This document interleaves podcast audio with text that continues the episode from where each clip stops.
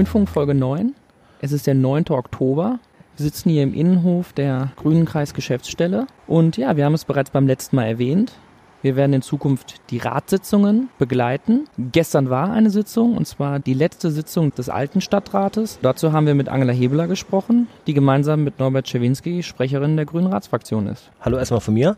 Gleichzeitig kriegt ihr jetzt auch mal mit, wie die Geheimnisse des Podcast-Machens laufen. Also diese Moderation, die ihr jetzt hört, die nehmen wir tatsächlich auf, nachdem wir mit Angela gesprochen haben. Das können wir diesmal nicht verbergen, weil ihr hört im Hintergrund wahrscheinlich irgendwelche Stimmen und uns hat hier gerade so ein Chor überrascht, der irgendwo im Nachbarhof ähm, übt. Und den hört ihr auch gleich irgendwann im Interview, neben vielen anderen Geräuschen. Also äh, im Moment ist es noch möglich. Das Wetter, wir haben wieder mal Glück. Es ist trocken, es wird allmählich kalt, aber wir können hier im Innenhof des Kreisverbandes sitzen, unter dem, ich weiß nicht, was das für ein Baum ist, unter dem Baum. Und vor allen Dingen sitzen wir hier ohne Jacke. Das Anfang Oktober ohne Jacke, was dann aber schon wieder auch in die grüne Kernthematik reingeht. Wir wollen das nicht weiter ausführen. Wir gehen zurück hier in die Stadt Düsseldorf zu unserer letzten Ratssitzung des Alten Rates und darüber erzählt uns jetzt die Angela Hebeler etwas.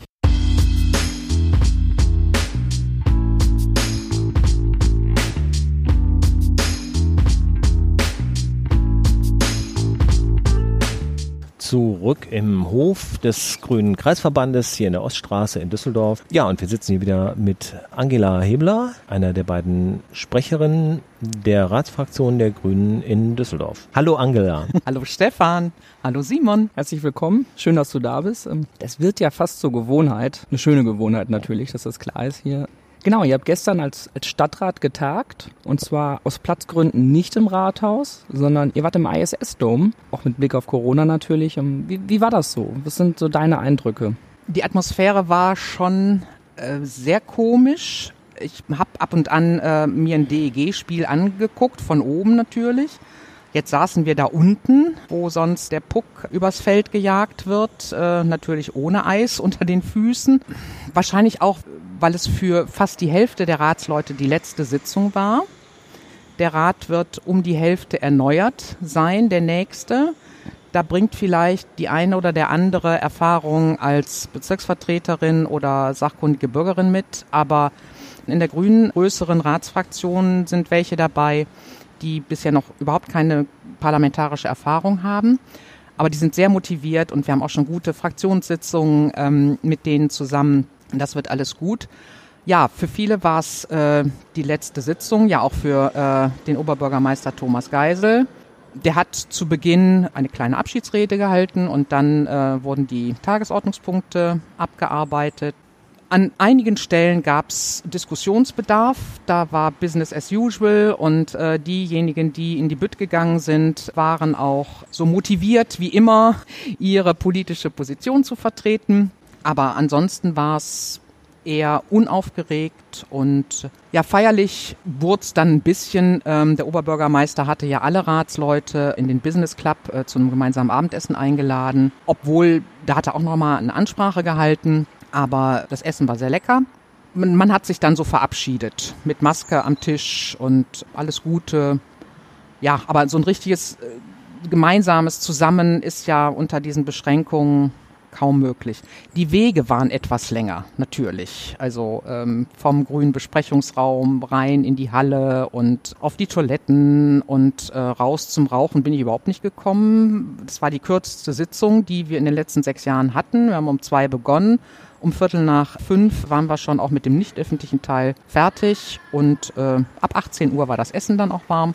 Also es hat niemand von denen, von denen ich wusste, dass sie nicht mehr dabei sein werden. Das sind bei uns drei Ratsmenschen, äh, die Iris Bellstedt, die Susanne Ott und der Wolfgang Schäffler. Die waren da, aber die werden wir als grüne Ratsfraktion noch mal an anderer Stelle, dann werden wir ihnen danken, werden wir sie verabschieden.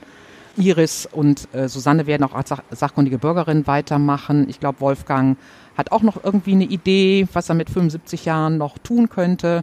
Also die gehen uns nicht verloren. Von daher war das bei uns nicht so eine Abschiedsstimmung. Ja, du hast es schon beschrieben, wie gespenstisch das wahrscheinlich auch war in, in dieser großen Halle, die ja dann doch für ein paar tausend Zuschauer gedacht ist. Alles lange Wege und keine richtige Stimmung, die aufkommt, auch gerade bei so einer Verabschiedung. Wir wissen ja alle, warum. Äh, es kommt nicht von ungefähr. Mm, das Thema Corona hat diese Ratssitzung begleitet, das hat die Kommunalwahl begleitet und wird uns auch noch die nächsten Monate begleiten. Wir haben heute den 9. Oktober, an dem wir aufnehmen, und da hatten wir 42 neue Fälle auf 100.000. Das heißt, die Zahl steigt bedrohlich auf die Grenze der 50 zu. Aber wir haben auch schon jetzt, ich weiß gar nicht, wo aktuell die Untergrenze ist, aber schon die ersten Maßnahmen, die jetzt an diesem Wochenende auch schon wirken. Gestern, das ist seitdem Corona da ist, bei allen Ausschusssitzungen und auch bei allen Ratssitzungen der erste Tagesordnungspunkt nach Formalia, dass äh, berichtet wird in dem jeweiligen Fachbereich. Wie sieht's aus? Wie sind die Maßnahmen? Wie läuft's? Und in der Ratssitzung treten dann der Gesundheitsamtsleiter Dr. Goebbels und der Feuerwehrchef ähm, Herr von der Lied ans Mikro und berichten. Gestern hat der Dr. Goebbels gesagt, da lag die 7-Tages-Inzidenz bei 32,4 dass sie sich jetzt darauf vorbereiten, dass sie möglicherweise die 35 überschreitet. Also 35 ist die Grenze, wo erste Maßnahmen eintreten und ab bei 50 erweiterte Maßnahmen. Ja, also. ab 35 müssen Maßnahmen ergriffen werden, die mit dem Land abgestimmt sind. Ab 50 dann sowieso. Und da, also heute konnte ich das noch nicht verfolgen, welche Maßnahmen, nachdem heute die 35 gerissen worden sind, ab morgen gelten in Düsseldorf. Das muss ja dann auch mit dem Land erstmal verabredet werden. In Rede war schon mh, Maskenpflicht auch im öffentlichen Raum, in definierten öffentlichen Räumen oder im gesamten öffentlichen Raum. Was dann ab 50 greift, weiß ich nicht. Also auf Nachfrage hat Dr. Goebbels gesagt, ja natürlich sind die auch in Kontakt mit äh, den Städten, wo die 35 oder auch die 50 schon seit Wochen gerissen worden ist und welche Maßnahmen die ergreifen. Ich fand bemerkenswert, dass er auf meine Nachfrage ähm, gesagt hat, bei der Hälfte der Fälle in Düsseldorf weiß man nicht, wo die Menschen sich infiziert haben. Also bei wem und wo. Da kann man nur die persönliche Einschätzung nachfragen. Und die Leute wissen das nicht unbedingt, weil das ja schon mindestens fünf Tage äh, zurückliegen kann, wo sie sich angesteckt haben. So habe ich wissen wollen, ja, welche Maßnahmen sind denn dann sinnvoll? Wenn man bei der Hälfte der Fälle nicht weiß, wo es passiert ist und durch wen. Da hat er gesagt, was er immer sagt, was ich auch sinnvoll finde, was er geradezu predigt seit Wochen und Monaten. Wir müssen die Aha-Regeln einhalten und wir müssen dann unter Umständen auch auf Aktivitäten verzichten, die zwar erlaubt sind, aber nicht sinnvoll sind.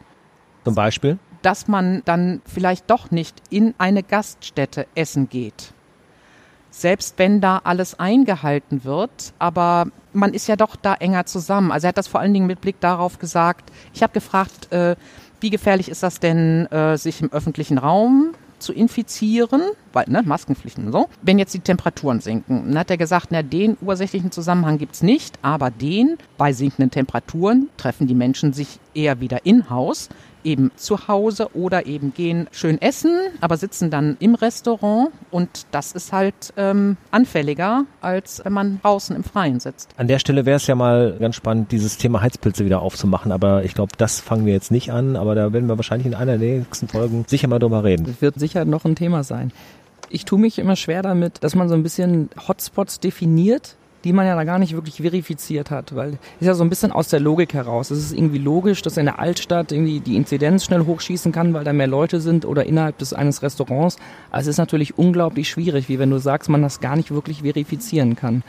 Das macht, glaube ich, ja auch die, die, die Gastronomen ähm, Kirre. Kirre. Ja, Kirre ist absolut das richtige Wort. Ja. ja. Weißt du denn, wie im Gesundheitsamt äh, da vorgegangen wird hier in Düsseldorf? Also es wird ja diskutiert, dass man deutlich mehr nach hinten forschen sollte, nicht so weit nach vorne. Also dass man nicht mehr schaut, es gibt jetzt einen Infizierten, wen hat er womöglich angesteckt, sondern eher zurückzuschauen, um mögliche Superspreader zu identifizieren. Da gibt es in einzelnen Städten ja wohl schon Ansätze zu. Kannst du dazu was sagen, ob das in Düsseldorf auch schon anders gehandhabt wird? Dazu hat er nichts gesagt. Er ist nur der Meinung und hat da wohl auch schon mehrfach ans Land appelliert, dass in weiterführenden weiterführenden Schulen unbedingt wieder eine Maskenpflicht eingeführt werden sollte, weil die Schülerinnen und Schüler die sind ja mit Nachmittagsunterricht, also sechs, sieben, acht Stunden, hocken die zusammen. Das ist auch irgendwie eine Gemeinschaftsunterkunft, ja. Wie, wie ein äh, Pflegeheim oder wie, wie eine Asylbewerberunterkunft äh, ist, ist Schule auch sowas, wo sich Menschen eben in, in großen Mengen Stund um Stund gemeinsam aufhalten und nicht viel Platz haben, aber dann wenigstens Maskenpflicht und wir hatten eine Diskussion, ob es in den äh, Schulen, das war eine Verwaltungsvorlage, die wir diskutiert haben, weil da eben saniert werden soll, wie das denn da mit den Hygienemöglichkeiten ist. Es gibt wohl so mobile Hygienewaschbecken und es macht natürlich Sinn, da eigentlich eine Leitung zu legen. Das ist aber gerade in dieser speziellen Schule wohl sehr aufwendig, aber man wird noch mal gucken, ob man da dann nicht mehr Desinfektionsmöglichkeiten für die Schülerinnen Schüler und Lehrerinnen und Lehrer schaffen kann. Corona, so wichtig es ist, war natürlich nur ein Tagesordnungspunkt bei eurer Sitzung gestern. Ein weiterer Punkt auf der Agenda war Änderung der Satzung zum Schutz und Erhalt von Wohnraum. Habe ich mir vorher extra aufgeschrieben. Klingt nämlich sperrig, ist aber sehr wichtig. Was habt ihr da genau beschlossen? Die gibt es schon länger, die Wohnraumschutzsatzung. Wir haben jetzt eine neuere Fassung beschlossen gestern. Da sind nur Kleinigkeiten geändert worden, ähm, zum Teil in den Formulierungen. Mh, hm, gewerblicher Natur. Auf jeden Fall eine Deutlichmachung, wer betroffen ist und wer nicht.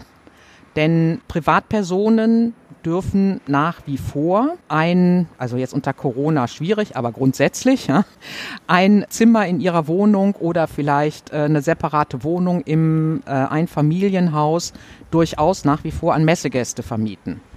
Darum geht's nicht, sondern es geht bei der Wohnraumschutzsatzung Früher hieß die Zweckentfremdungssatzung. Das hörte sich für die FDP aber zu gruselig an, also heißt die jetzt Wohnraumschutzsatzung. Geht es darum, vor allen Dingen diese kommerziellen Vermieter von Ferienwohnungen das zu unterbinden, weil da eben Wohnraum für äh, Düsseldorferinnen und Düsseldorfer verloren geht. Und genau, es soll auch dem Leerstand der Kampf angesagt werden.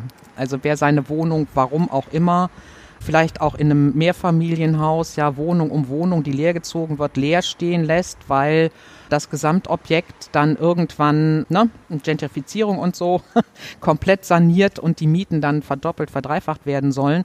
Also Leerstand über eine äh, gewisse Zeit hinaus wird eben auch nicht mehr geduldet. Das muss natürlich dann auch kontrolliert werden.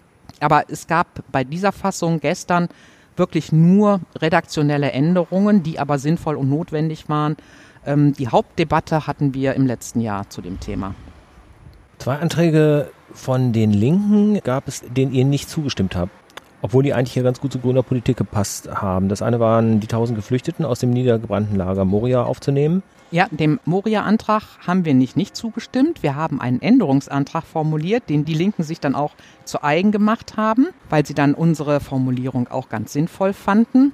Unsere Kritik an dem linken Antrag war, dass sie gesagt haben, Düsseldorf muss jetzt 1000 Geflüchtete aufnehmen. Und dann haben wir gesagt, genau die Diskussion wollen wir nicht führen. Wer definiert denn, ob 1000 genug sind? Also die müssen alle da weg. Moria ist abgebrannt und jetzt gibt's irgendwie ein Behelfslager, neues, aber die äh, Zustände da für die Menschen sind ja nach wie vor menschenunwürdig, unhaltbar, katastrophal. Fällt es einfach schwer zu sagen, 1000 haben es jetzt verdient oder wie auch immer. Das fand die Linke dann auch einsehbar. Wir haben dann alternativ formuliert, dass der Rat äh, der Landeshauptstadt äh, Düsseldorf seine mehrfach geäußerte Zusage, Geflüchtete über das Kontingent hinaus aufzunehmen, erneuert. Ja, also wir, Düsseldorf, äh, da gibt es mehrere Städte, der Willigen ist bereit, weil beim Kontingent, weiß ich nicht, würden wir vielleicht 30 kriegen oder so. Und natürlich können wir deutlich mehr aufnehmen, aber zu sagen, Düsseldorf muss jetzt 1000, vielleicht äh, nehmen wir auch irgendwann wieder 1500 oder 2000 auf, weil es sein muss. Thomas Geisel hatte sich da ja auch immer ganz stark für gemacht. Gibt es da auch schon Aussagen von Stefan Keller zu? Mir ist jetzt keiner erinnerlich, weil ich seinen Wahlkampf nicht im Einzelnen verfolgt habe. Ich weiß nicht, welche Äußerungen er im Wahlkampf getan hat. Da müsst ihr den vielleicht mal selber fragen. Wir haben uns auf jeden Fall, Norbert Czerwinski und ich, dann beim, beim Abendessen bei Thomas Geisel gedankt, dass er beim Thema Geflüchtete immer gestanden hat, immer gesagt hat, ja, das machen wir ohne Wenn und Aber, Geflüchtete hier in Düsseldorf aufzunehmen und haben ihm zwei Fahrradmützen geschenkt. Ja, der zweite Punkt war die digitale Teilhabe, auch für Kinder im Leistungsbezug. Was steckt dahinter? Ja, die Linken hatten beantragt, dass wir als äh, Stadt Düsseldorf auf das Jobcenter in Düsseldorf zugehen und denen sagen, äh, so, ihr erhöht jetzt bitte mal den Betrag, der bei Hartz IV für digitale Teilhabe vorgesehen ist. Das geht von der Systematik her nicht. Selbst wenn die Landeshauptstadt Düsseldorf zu 50 Prozent am Jobcenter beteiligt ist, die anderen 50 Prozent äh, stellt die Agentur für Arbeit, können wir als Stadt Düsseldorf nicht das Sozialgesetzbuch, was Hartz IV regelt, mal eben ändern, außer Kraft setzen, da irgendeine Erweiterung beschließen. Wir sind in Düsseldorf da auch schon seit letztem Herbst systematisch auf einem anderen Weg. Wir haben nämlich im letzten Herbst den äh, Medienentwicklungsplan beschlossen. Der sieht vor, dass digitale mobile Endgeräte nicht an die Schülerinnen und den Schüler direkt vergeben werden, sondern an die Schulen. Dann sind die Schulen auch für Wartung der Geräte und alles, was damit zusammenhängt, verantwortlich. Die Schulen können äh, die Geräte mit dem bespielen, mit der Software, die eben äh, pädagogisch sinnvoll ist und im Unterricht gebraucht wird.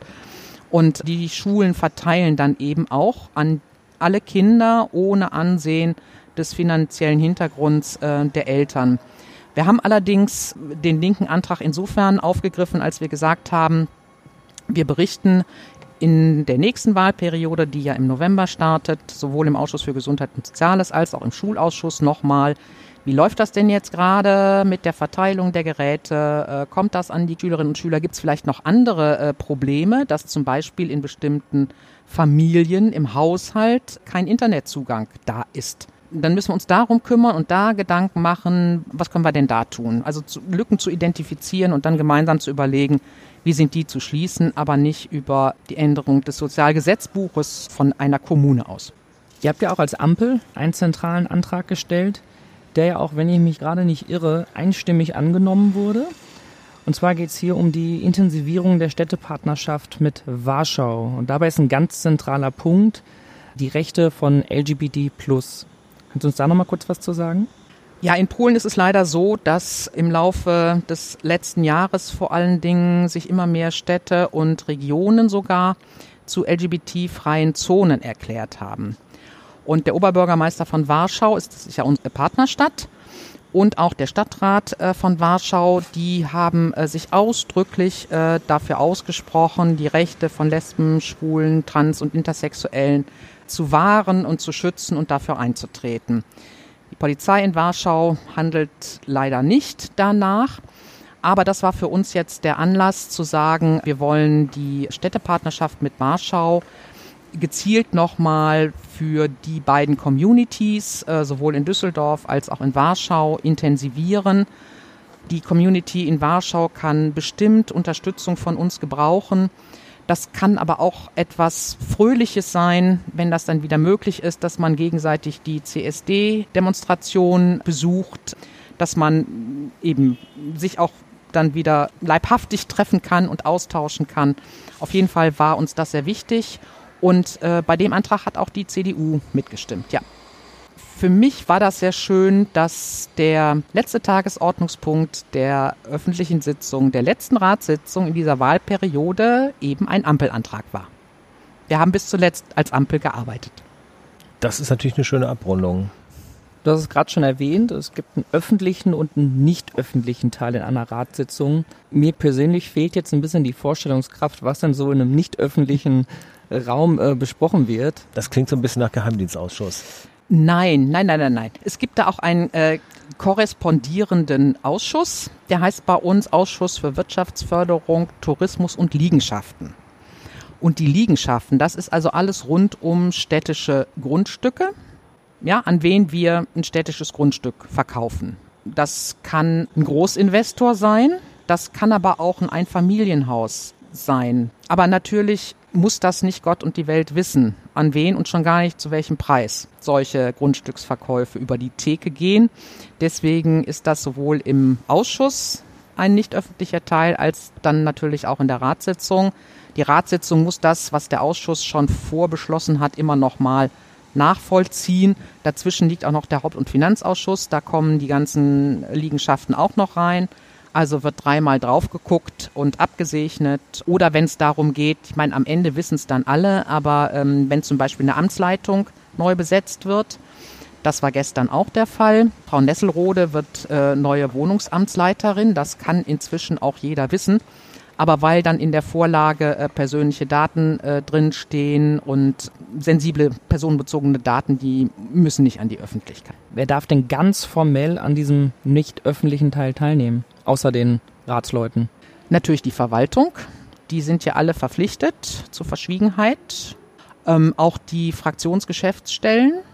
Also alle, die sich verpflichtet haben mit Unterschrift unter einen Arbeitsvertrag. Presse muss raus und natürlich Besucherinnen und Besucher. Aber der Rest, Rat und Verwaltung und alles in der Entourage darf an diesen Sitzungen teilnehmen. In der Regel weiß die Presse am nächsten Tag eh zu berichten, was da gelaufen ist. Also vor allen Dingen Personalia und vielleicht auch Dinge, über die es Streit gab. Also woher die das dann wissen, weiß ich nicht, aber von mir nicht. Soweit also die letzte Ratssitzung. Im November ist die erste konstituierende Sitzung des neuen Rates. Kannst du uns da schon Ausblick geben, worum es da gehen wird, außer natürlich wieder Tagesordnungspunkt 1 Corona? Ja, der wird mit Sicherheit auf der Tagesordnung sein. Der oder die Ratsälteste beginnt damit, die Sitzung zu leiten. Und dann verpflichtet sie oder er erstmal den Oberbürgermeister, den neuen, und dann darf der da auf dem Stuhl Platz nehmen. Ich glaube, das ist dann der erste formale Akt. Dann werden alle Ratsmitglieder verpflichtet im Chor passt gerade sehr gut. Ja, deswegen habe ich ja gesagt. Dann werden die äh, ehrenamtlich arbeitenden BürgermeisterInnen gewählt. Die vertreten ja den Oberbürgermeister in repräsentativen Zusammenhängen. Und dann werden die Ausschussbesetzungen abgestimmt und die Ausschussvorsitze gewählt. Also in Köln gibt es 100 weitere Gremien. So viel haben wir in äh, Düsseldorf, glaube ich, nicht. Aber es, es gibt noch mehr Positionen zu besetzen, zum Beispiel Verwaltungsrat, Stadtsparkasse, um nur ein Beispiel zu nennen. Wir werden vorher verabreden, wie viel wir schaffen wollen bei dieser konstituierenden Sitzung oder was wir auch auf die zweite oder dritte Sitzung dann äh, schieben können, weil da keine Sitzungen unmittelbar anstehen dann der Gremien. Sind das dann Punkte, über die man viel diskutiert? Oder gibt es da einfach auch viele Vorababsprachen oder grundsätzlich, wenn jetzt jemand ein Bezirksbürgermeister, eine Bezirksbürgermeisterin zusteht, dann winkt man den halt der anderen Partei schon durch? Oder wie läuft das? Nein, das ist nicht trivial. Hm, bei den Bürgermeisterinnen sollte man sich vorher absprechen. Wer macht die erste, die zweite, die dritte Stellvertretung? Soll es auch noch eine vierte geben? Oder bleibt es bei den dreien, die wir bisher hatten? Und dann das weiß ich im Moment leider nicht genau, ob da nach Listen gewählt wird oder ja, muss ja schon, ne? So, also die erste Stellvertretung, stärkste Fraktion, die CDU, benennt ihren Kandidaten, ihre Kandidatin. Wer stimmt dem zu? Nur die CDU.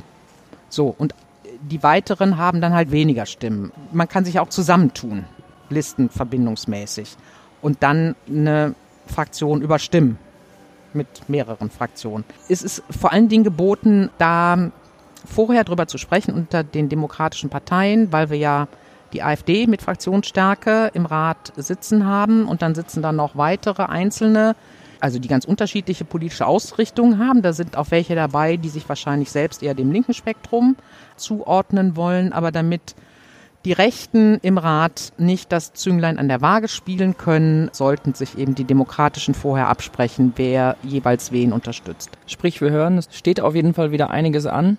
Kommunalpolitik schläft nicht. Ja, vielen Dank dir für deine Zeit. Sehr gerne. Immer wieder gerne. Spätestens im November, wir werden sehen, ob wir dann auch noch draußen sitzen können oder dann eine andere Lösung finden müssen.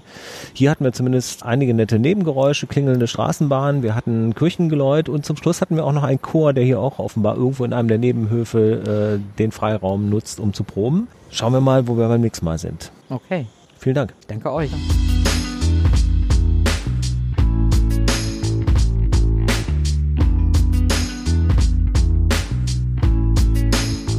Soweit Angela Hebler zur letzten Ratssitzung und mit einem kleinen Ausblick auf die kommende Ratssitzung, die dann Anfang November stattfindet. Genau, und wir können euch auch schon mal einen kleinen Ausblick geben, denn ihr hört uns in zwei Wochen wieder. So viel vorab. Der Fokus liegt dann eher auf dem Kreisverband und seinen Strukturen und weniger auf dem Stadtrat. Bis dahin. Bis dahin.